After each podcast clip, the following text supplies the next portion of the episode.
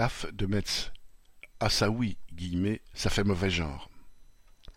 Mercredi 19 avril, une trentaine de personnes étaient réunies devant la caisse d'allocation familiale de Metz pour dénoncer la menace de licenciement de Martine, ex-secrétaire CGT du CSE, pendant qu'elle passait un entretien disciplinaire pour la deuxième fois en quelques mois.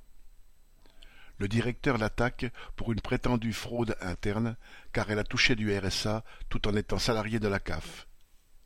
Mais si Martine a effectivement fait une demande de RSA, c'est qu'elle était sans revenu pendant une mise à pied de deux mois et demi pour une première procédure disciplinaire qu'elle conteste. Il lui est reproché de ne pas vraiment avoir été guillemets, sans activité professionnelle, vu qu'elle exerçait encore ses mandats syndicaux.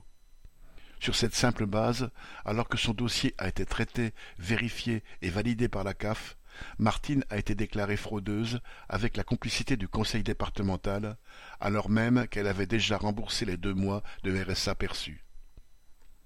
Selon le directeur, une salariée de la CAF au RSA, guillemets, cela fait mauvais genre. On ne le lui fait pas dire, mais il en est le responsable comme il est complice du blocage de salaire qui fait que la majorité des agents de la CAF doivent compter sur les aides sociales pour boucler leur fin de mois. Déjà, en 2021, ce directeur s'était attaqué à une déléguée CGT qui avait dénoncé la politique de la CAF dans un reportage de Capital sur M6. En réalité, il est connu pour son autoritarisme et il s'est visiblement donné pour mission d'éliminer les militants combatifs en allant jusqu'à proférer des accusations mensongères de harcèlement et de fraude, il cherche à salir des militantes reconnues. Ce sont bien ces attaques qui font mauvais genre. Correspondant Hello.